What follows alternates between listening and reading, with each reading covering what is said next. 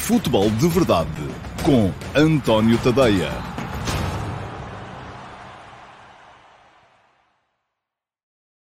Olá, muito bom dia a todos e sejam muito bem-vindos à edição de 13 de abril de 2021 do Futebol de Verdade. Terça-feira, hoje é dia de Liga dos Campeões.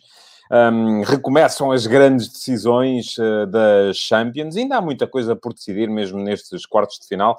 Vamos todos, com certeza, estar atentos à forma como vão decorrer os jogos já de hoje. E hoje temos um, um jogo que nos interessa mais, naturalmente, a nós, portugueses, porque envolve o Futebol Clube do Porto, é o de Chelsea e Futebol Clube do Porto, no mesmo estádio, o Sanres Pizjuan de Sevilha onde já se jogou o Clube Porto de Chelsea, é a tal nuance de, por causa da quarentena ou da necessidade de quarentena que envolve as viagens entre Portugal e o Reino Unido, levou o Clube Porto e de Chelsea a jogarem os dois, um, os dois jogos no mesmo estádio. Pergunta-me o tal Eva, diz-me que ontem, ontem, não falei do Vitória Sport Clube e não falei de muito mais coisas. Uh, uh, o Vitória, diz o tal Ever, continua em queda livre.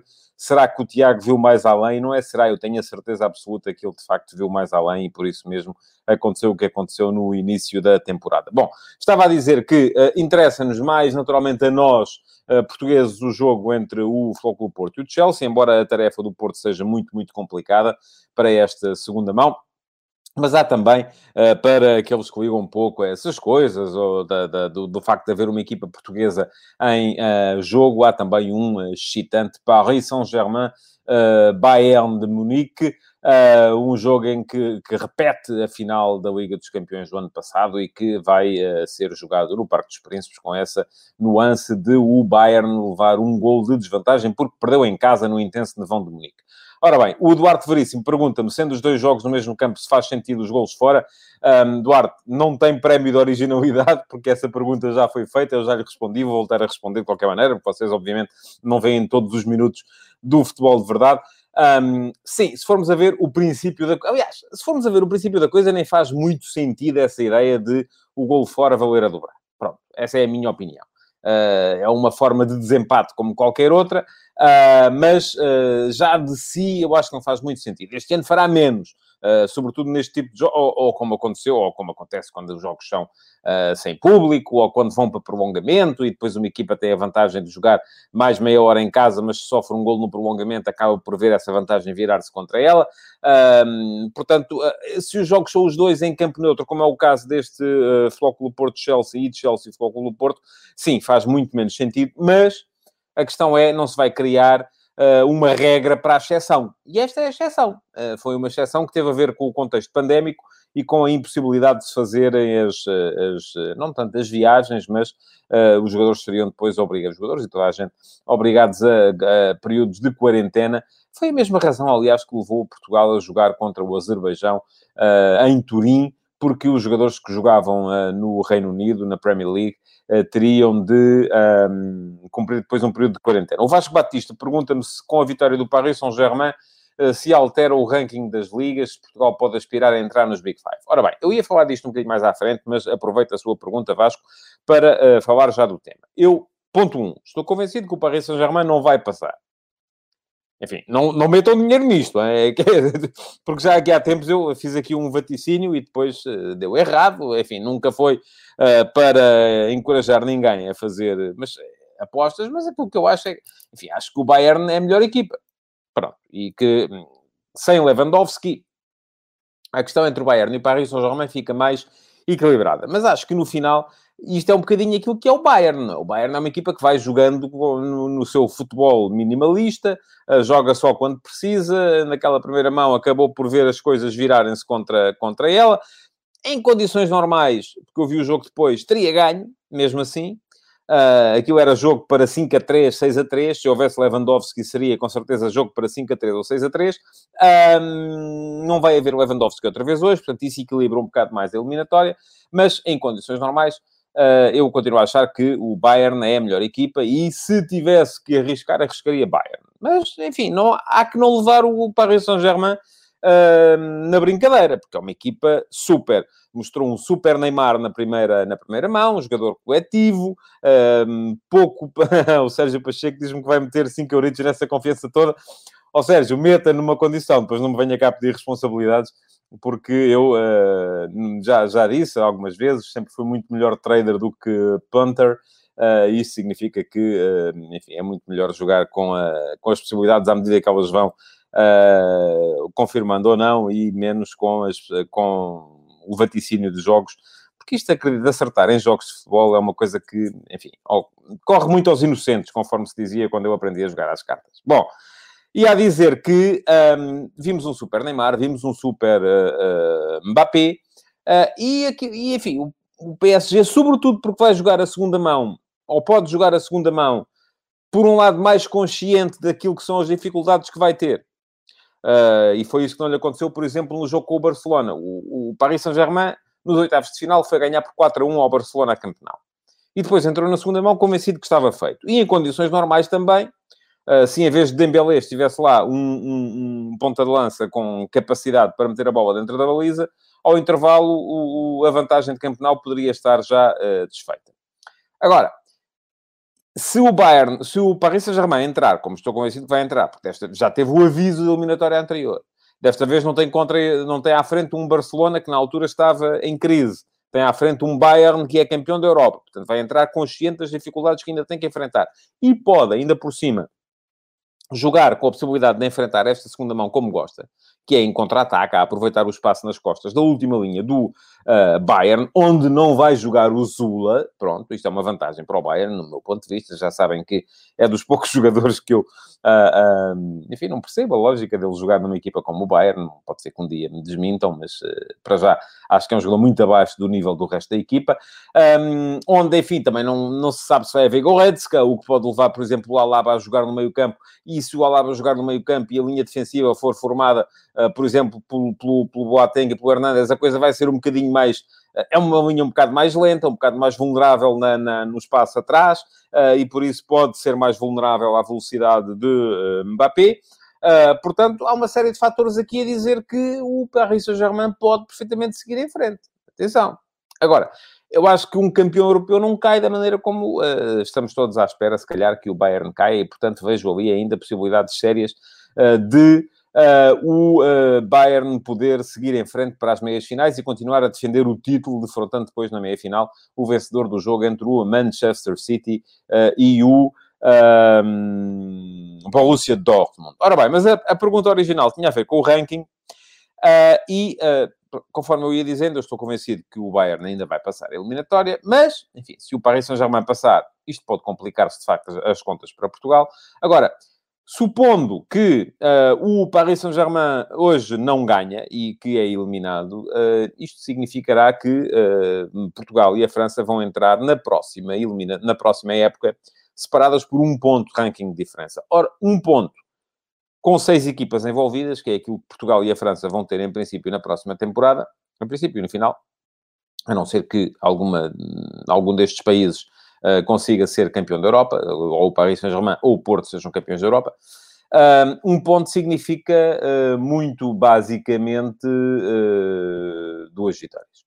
Portanto, é uma coisa que está perfeitamente em aberto e aquilo que na época passada vamos ter é a França e Portugal a lutar pela quinta posição do ranking, quer o Porto seja campeão da Europa, quer o Bayern seja campeão da Europa, nada disso vai alterar para o ano.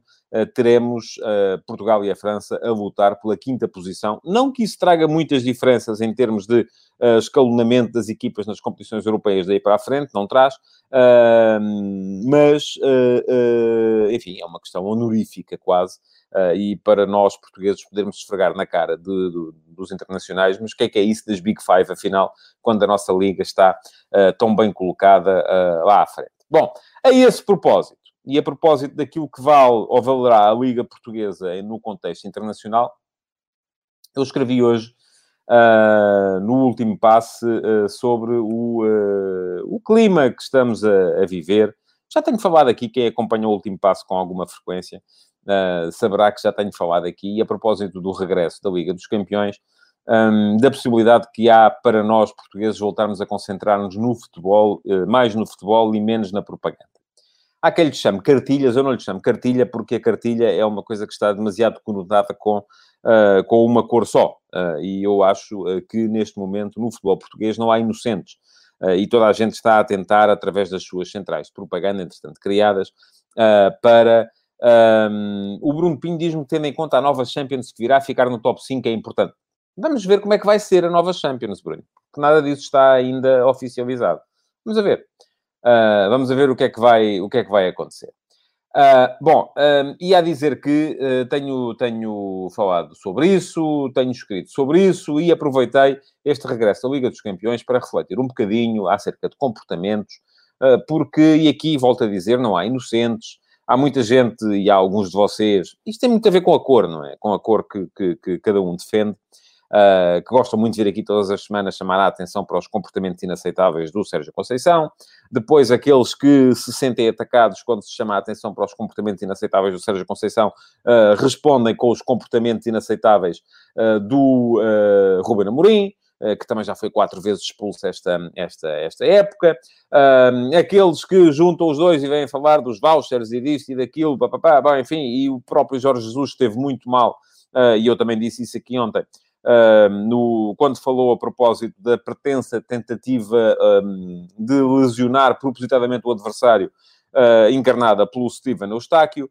Um, acho que ele esteve também muito mal. E, aliás, a prova de que a propaganda funciona é que depois basta ir na caixa de comentários uh, do texto que eu uh, publiquei, links no Facebook e no Twitter, uh, e as caixas de comentários estão cheias de gente logo a dizer: Ah, mas eu até inclusive sorri Uh, porque houve logo alguém que veio dizer o que Jesus disse ao pé do que os outros fazem não é nada. E houve alguém que disse, não, não, o que Jesus disse é, é sim é muito grave, o que os outros fizeram, enfim, é, é, no calor do jogo, não tem, enfim. Portanto, cada um defende a sua dama. Agora, aquilo que todos nós temos que perceber, e este fim de semana houve também, inclusive, e seria fácil para mim, uh, porque é uma escola que também vigora muito por aí, vir aqui ignorar os grandes e vir aqui só dizer que foi uma vergonha, e foi aquilo que o Miguel Cardoso, treinador do Rio Ave, fez no jogo com o Boa Vista, uh, que foi uma vergonha e foi aquilo que toda a comitiva do Leixões fez na final, da, da, da ou no, na última jornada da, da Liga Revelação. Um, mas tudo isto é cultural e tudo isto tem a ver com aquilo, acho eu, enfim, é a minha opinião. É, pode ser, a minha opinião pode ser uh, tão válida como a vossa, mas aqui sou eu que dou a minha, vocês dão a vossa e a vossa vai aparecendo aí também. E no dia em que vocês quiserem fazer um futebol de verdade, também podem fazer. Tem Facebook como eu, tem Instagram como eu, podem fazer aquilo que quiserem. Bom, um, aquilo que uh, uh, eu acho é que depois isto acaba por se virar contra nós.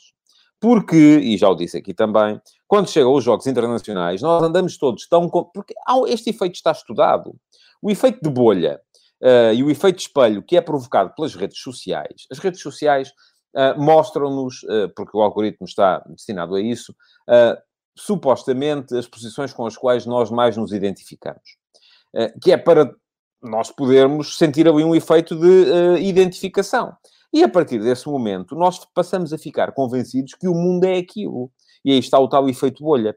E os nossos, eu acredito que neste momento, os nossos treinadores, os nossos jogadores, estão tão condicionados por este efeito bolha que acreditam que aquilo que as centrais de propaganda dos seus clubes vendem é a realidade que é sempre penalti contra eles, que os árbitros estão sempre a prejudicá-los, que os adversários são uh, capazes de todo, todo, todo o tipo de judiarias possíveis e imaginárias, e isto significa que depois, quando chegamos ao contexto internacional, como não nos sentimos tão à vontade para, para protestar, um, acaba, ah, mas isto acaba por se refletir em comportamento. O jogador que cai na mesma, que tenta na mesma simular a falta, uh, que, e, e, que em Portugal, no estrangeiro, ninguém liga nenhuma, mas em Portugal seria logo caso para uma semana de conversa. Ora, a este propósito, já vi que alguns de vocês me falam aí na imposição de um código de conduta, uh, fosse pela Federação Portuguesa de Futebol, fosse pela Liga. Eu sou favorável, acho que sim, acho que isso devia acontecer, mas o problema é que estas coisas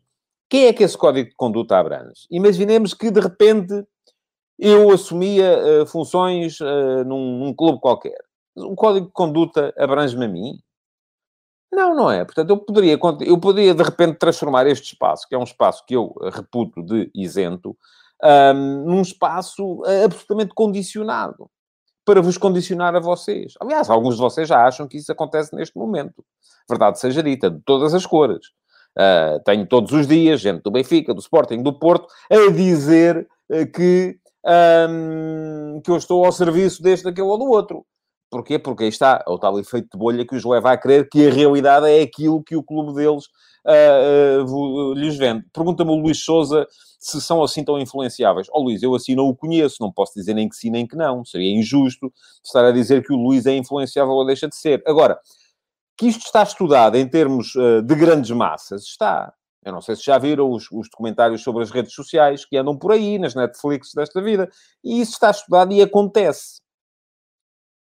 Agora, se é o Luís que é influenciável, se é o Bruno, se é o Joaquim, se é o Manuel, se é o Francisco, se é o João, não sei. Eu não vos conheço. Seria muito injusto uh, estar agora aqui a dizer que vocês estão a ser influenciados. Agora, que acredito que, regra geral, isso acontece, acredito. Que acredito que, regra geral, a propaganda está a destruir o futebol em Portugal. Porque basta ver os comentários, caramba. Basta ver os comentários que vão sendo feitos às diversas publicações em que toda a gente está coberta de razão e os corruptos são sempre os outros. Ora bem, a esse propósito, já sabem que há sempre sondagens uh, no meu Instagram e quem não me segue pode passar a seguir, é António Ponto Tadeia. O Paulo Neves pede um código de conduta para a comunicação nos clubes.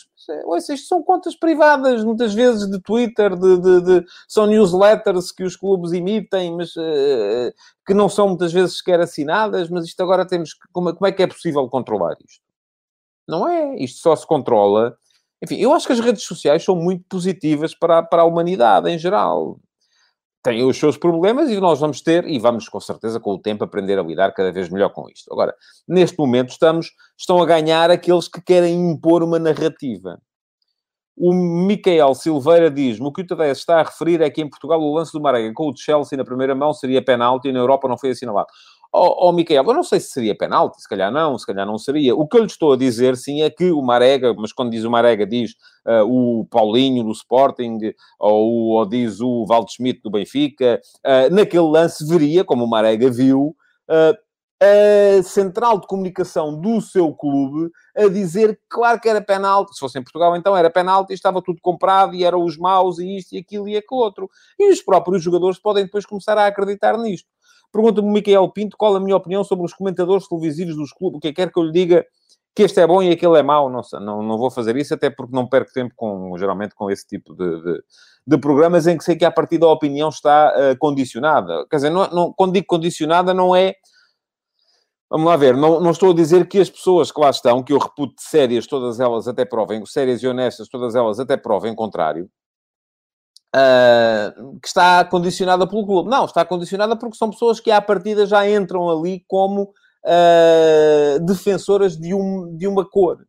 E, portanto, não, não tenho, já não tenho tempo para ver coisas, tanta coisa que eu gostava de ver, não vou perder tempo com isso. Bom, vou uh, dizer agora que há uma sondagem no meu Instagram de hoje, António Ponte Tadeia, quem não me segue ainda pode passar a seguir. E todos os dias, a propósito do texto do último passo, há sempre uma sondagem uh, para vocês poderem dar a vossa opinião uh, relativamente uh, ao tema. E a pergunta de hoje, enfim, eu confesso que também condicionei um bocadinho, porque disse logo qual era a minha opinião, não é?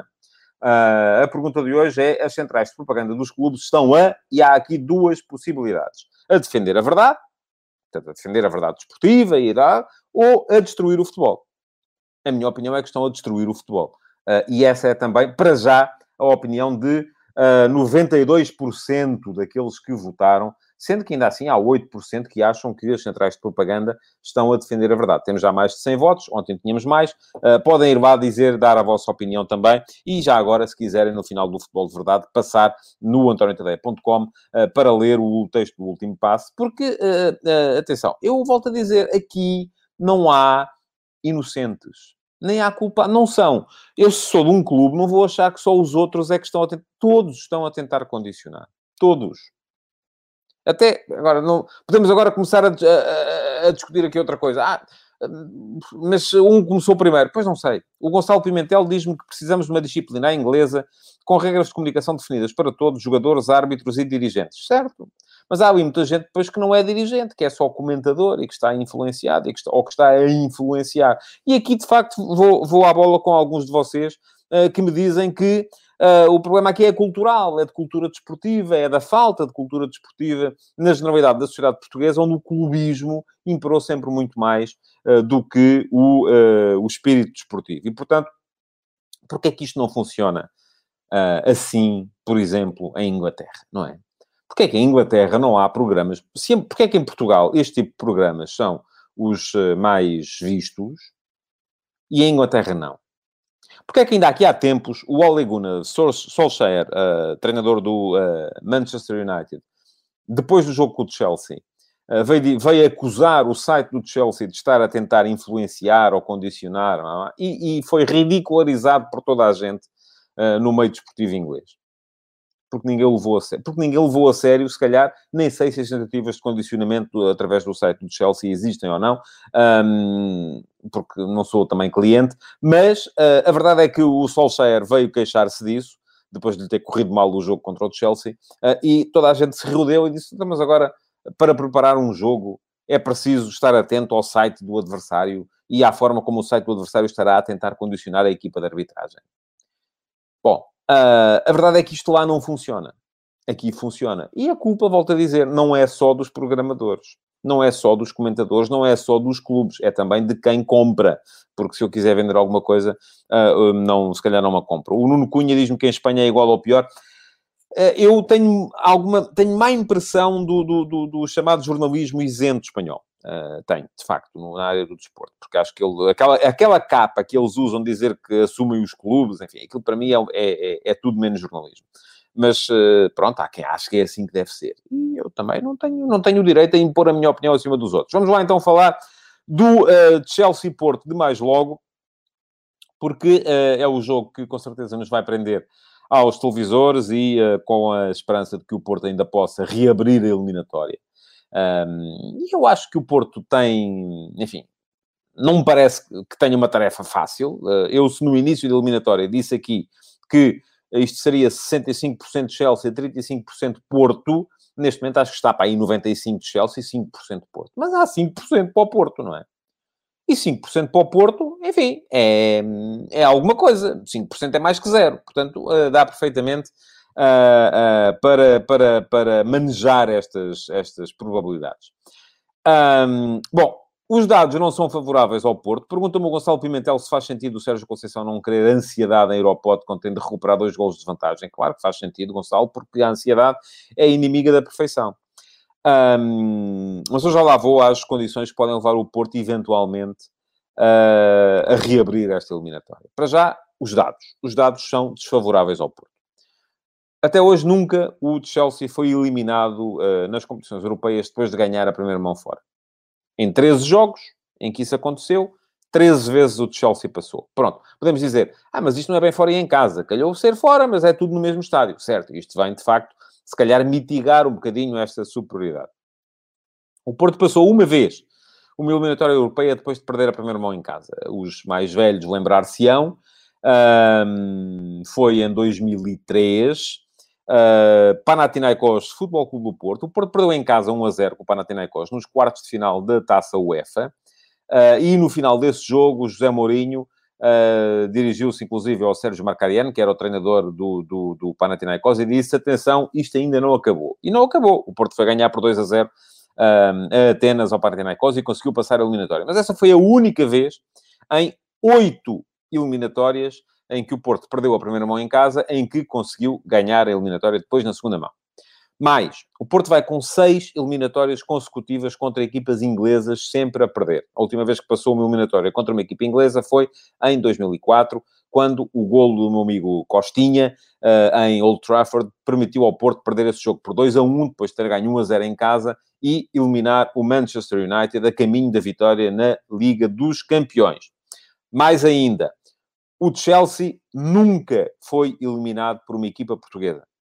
Uh, já eliminou o Porto em 2007, na Champions, o Benfica em 2012, na Champions, e o Benfica na final da Liga Europa de 2013. Portanto, nunca caiu. Ora bem, portanto, é tudo a favor do, do Chelsea, muito pouca coisa, a não ser a crença, a seriedade, o profissionalismo, o empenho, a entrega da equipa do Flóculo do Porto. E é com certeza nisso que o Porto tem de jogar. Ora bem, um, o que é que pode funcionar aqui a favor do Porto? Primeiro, o convencimento do adversário de que isto está feito. Isso pode funcionar a favor do Porto, porque se o Chelsea entrar em campo a achar, bom, isto é só 90 minutos, é um pro forma, uh, o Porto, se for sério, honesto, rigoroso, blá, por aí afora, se não for com a tal demasiada cedo ao pote, se não uh, se desequilibrar uh, e conseguir depois marcar o primeiro golo, pode com certeza reabrir a eliminatória, porque uma coisa é 2 a 0 e vamos para a, primeira, para a segunda mão com 2 a 0, outra coisa é 2 a 0, mas entretanto a equipa que perdeu 2 a 0 está a ganhar 1 a 0 na segunda mão, portanto aí basta mais um golo para equilibrar tudo. Ora bem, mas dir-me-ão, ah, mas se o Chelsea sofre o primeiro golo, a partir daí acorda, certo? Pode acontecer. Uh, mas também pode acontecer o contrário, que é, uh, se o Chelsea sofrer o primeiro golo, a seguir ficar nervoso, entrar num bocadinho de termideira. Pode acontecer também. E aí, se o Porto continuar a manter o seu rigor, o seu profissionalismo, um, o seu empenho um, e os equilíbrios, enfim, pode perfeitamente o Porto conseguir reabrir a eliminatória. Mas, uh, volto a dizer, é um, é um long, long shot. Parece-me que é um long, long shot. Pode acontecer, mas uh, uh, não me parece que o Porto possa sequer pensar em grandes possibilidades de favoritismo. Ora bem, um, há a possibilidade do Chelsea aparecer com o Kai Havertz como uh, referência central, em vez do Timo Werner. Uh, eu acho que para o Porto isso seria pior. O Timo Werner dá-se mais à marcação. Uh, o Kai Havertz é um jogador diferente. De resto, parece-me que a equipa do Chelsea vai ser muito parecida com aquela que jogou a primeira mão há uma semana. provavelmente na mesma com o James e o Chilwell como alas, o que para o Porto é mau, porque seria melhor, por exemplo, uh, estar o, o, Alonso como ala esquerda, um jogador que eu vejo como uma fortíssima um, possibilidade de comprometer em termos de rigor defensivo, embora seja um jogador muito forte do ponto de vista ofensivo. Um, do lado do Porto, um, poderá o Sérgio Conceição aproveitar o excelente momento de Tony Martínez? Pode. Enfim, aquilo que eu tenho como seguro é que Sérgio Oliveira vai voltar. Espero também que o Porto apareça com o seu esquema habitual. E volto a dizer aquilo que disse na primeira mão. E o Sérgio Conceição, na altura, fez-me a vontade, sem me ouvir provavelmente, mas fez-me a vontade. Que é uh, o Porto ter uh, a sua linha de quatro, com certeza, Manafá, Pepe, Mbemba uh, e o Zaidu. Um, depois, Sérgio Oliveira com o Uribe no meio campo, Otávio a fazer terceiro médio, um, segundo extremo, eventualmente, Corona também seguramente. Uh, veremos se o Corona, se o Sérgio não vai voltar a pedir ao Corona para ser ao mesmo tempo defesa lateral, uh, extremo, uh, médio ofensivo e ponta de lança, porque me parece que isso penalizou um bocadinho a, a, a, a exibição do Corona no jogo da primeira, na primeira mão. e depois, quem mais? Marega e Taremi. Parece-me que são as opções mais seguras. Poderá entrar o. Um, Tony Martínez, pode. Mas eu parece-me que Marega e Taremi são jogadores mais fortes no momento defensivo, no momento de, de, de, uh, de pressão sobre a organização uh, ofensiva do adversário. Já sabe que o Chelsea gosta muito de ter bola. Uh, no momento de, de recuperação de bola, no momento de transição. e, portanto, parece-me que são uma possibilidade forte. O Duarte Veríssimo diz-me que espera que o Sérgio não tire o Gruites. Enfim, para jogar o Gruites, à partida teria de não jogar uh, o Taremi. Uh, creio que seria o L mais fraco e seria ele que sairia. Portanto, manteria o Porto então o 4-3-3. Com... É uma possibilidade. O Gruites com uh, Sérgio Oliveira uh, e uh, Uribe, depois com o Otávio numa das alas, o Corona na outra e o Marega como ponta de lança mais isolado. Sim, é possível, pode acontecer. seria um Porto diferente. Um não sei, veremos. Uh, acho que essa é também uma hipótese forte. Uh, agora, seguro é que se o Porto conseguir virar esta eliminatória, fará a história por todas as razões e mais uma. Sendo que uh, todas são aquelas que eu já disse ali atrás. A mais uma é o facto de, nos últimos, neste século, só ter havido três equipas que não são das Big Five nas meias finais uh, da Liga dos Campeões. O Porto em 2004 e ganhou a competição. O PSV em 2005 caiu nas meias finais. O Ajax em 2019 caiu nas meias finais. Amanhã cá estarei uh, para vos... Pergunta-me quem é que sai para entrar o Sérgio Oliveira. Pois, Josias, a questão é essa. Enfim, saem o Tony Martinez e o Evan Nilsson. A questão é quem é que entra. Entra o Sérgio Oliveira, seguramente que entra. Um, e depois pode entrar eventualmente o uh, Marega e o Taremi, mas para isso teria de sair o Gruites, ou então manter o Gruites e entre o Marega e o Taremi, só um dos dois é que pode jogar, porque só podem jogar com 11. Bom, uh, queria ainda olhar um bocadinho aqui para a luta pela fuga à despromoção. Vai ferver. Eu volto a dizer aquilo que já disse uh, recentemente, é que este ano costumamos pôr ali nos 30, 30, 31, 32 pontos o necessário para escapar à despromoção. Este ano vai ser preciso mais. Embora o Nacional uh, com a forma como uh, tem estado a cair e apanhou cinco em dois jogos seguidos desde que entrou o Manuel Machado, uh, se o Nacional agora entrar em espiral negativa, poderá eventualmente vir a condicionar isto. E porquê é que eu digo isso? Porque olhamos para... Eu acho que neste momento ainda estão envolvidas na luta pelo folgado de promoção, uma, duas, três, quatro, cinco, seis, sete, oito, nove, dez equipas, vejam só. Entre o Nacional, que tem 21 pontos, Farense, que tem 22, Marítimo, tem 24, Boa Vista, que tem 25, uh, Bessade e Famalicão, que têm 27, Rio Ave, Tondela e Gil Vicente, 28, e Portimonense, 29, todos eles estão ainda uh, ameaçados pela possibilidade de descerem de divisão.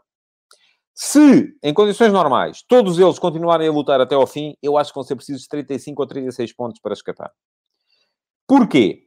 Porque a questão, nós podemos olhar para isto e olhando para o calendário que estas equipas têm pela frente de várias formas. Uma delas é ver quantos jogos é que cada um, entre os uh, oito jogos que lhes faltam, tem ainda contra candidatos ao título. Ora, aqui e, portanto, jogos contra candidatos ao título, é complicado olhar para eles uh, uh, na perspectiva de conseguir pontos.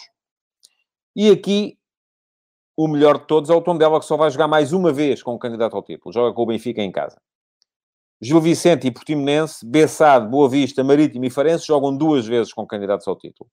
Nacional, Rio Ave, jogam três vezes com candidato ao título. O Famalicão também só tem mais um jogo com candidato ao título, é com o Flóculo do Porto. Portanto, à partida, Famalicão e Tondela, boas perspectivas, porque já não têm de jogar com tantas vezes com candidatos ao título, têm apenas um jogo contra candidatos ao título. Outra perspectiva é e quantos jogos é que ainda têm entre eles? Porque os jogos entre eles são jogos em que eles podem ganhar, ponto, fazer três pontos e impedem um dos adversários de pontuar. Ora, aqui, Gil Vicente, Portimonense e Tondela têm cinco jogos ainda contra outros adversários. Isto correndo muito mal ao Tondela, ao Gil Vicente e ao Portimonense, pode ser uh, ainda, apesar de serem aqueles que têm mais pontos neste momento, pode ainda correr-lhes muito mal a vida. Em contrapartida, uh, Nacional, Farense, Boa Vista e Rio Ave só têm três jogos contra outros, outras equipas que ainda estão a lutar pela fuga à despromoção. Portanto, podem somar os seus pontos, mas não impede, não têm tanta capacidade para impedir os adversários de somar pontos também. Ora, eu, se tivesse que olhar para isto neste momento e olhando para aquilo que resta de calendário, acho que o Nacional é uh, um fortíssimo candidato a descer de divisão. Vai ter agora um jogo em casa com o Porto. Se apanhar mais um cabaz, como apanhou nos últimos dois, a própria equipa vai deixar de acreditar, e isso é perigoso. Depois, enfim, tem o tom dela fora, jogo contra adversário direto. Depois apanha o Vitória Sport Clube em casa, e o Vitória, se quer continuar a lutar pelo sexto lugar que deve dar a Europa, enfim, pode, uh, vai ter de voltar a acreditar, e depois vai ao Valado jogar com o Sporting. Portanto, o Nacional tem aqui agora quatro jornadas muito, muito complicadas. Um, em contrapartida, uh, olhando para o resto das equipas, tenho muita dificuldade em olhar para isto e em perceber quem é que pode eventualmente vir a, vir a descer. Uh, eu acho que as próximas jornadas vão condicionar muito. Vai depender tudo muito daquilo que for o comportamento do Farense contra o Sporting na sexta-feira, daquilo que for o comportamento do Gil Vicente na Luz contra o Benfica também nesta, nesta jornada. Depois, na jornada seguinte, é o Boa Vista uh, que vai a Braga, o Abessado vai ao Valado jogar com o Sporting, o Portimonense recebe o Benfica. Portanto, há aqui ainda muita coisa para, uh, para jogar. Um, aquilo que me parece é que o Nacional precisa de, de, reagir rápido, porque está a entrar em espiral negativa. O Farense já esteve melhor um, e está outra vez a começar a cair um bocadinho, precisa de reagir também.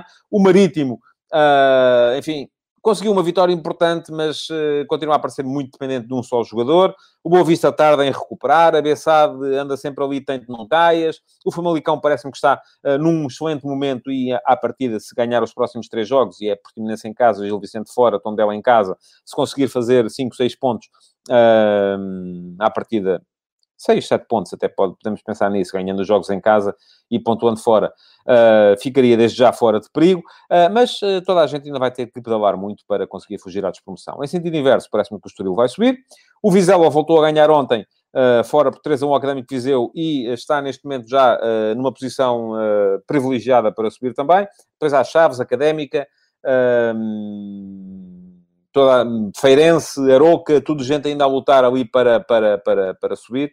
Uh, e, portanto, vão ser duas lutas muito, muito interessantes daqui até a final da época, como vai ser também, do meu ponto de vista, a luta pelo, pelo, pelos lugares, pelo lugar europeu que resta, uh, porque parece-me que o Passo Ferreira já está seguro na, na, na, Liga Europa. Bom, Últimas notas, antes de me ir embora, para o jogo da Seleção Nacional Feminina hoje, 15 horas em Moscou contra a Rússia, depois da derrota em casa por 1 a 0. É preciso ganhar hoje em Moscou para a Seleção Nacional estar no Campeonato da Europa. O jogo passa no Canal 11, quem quiser ver e puder, é às 3 da tarde.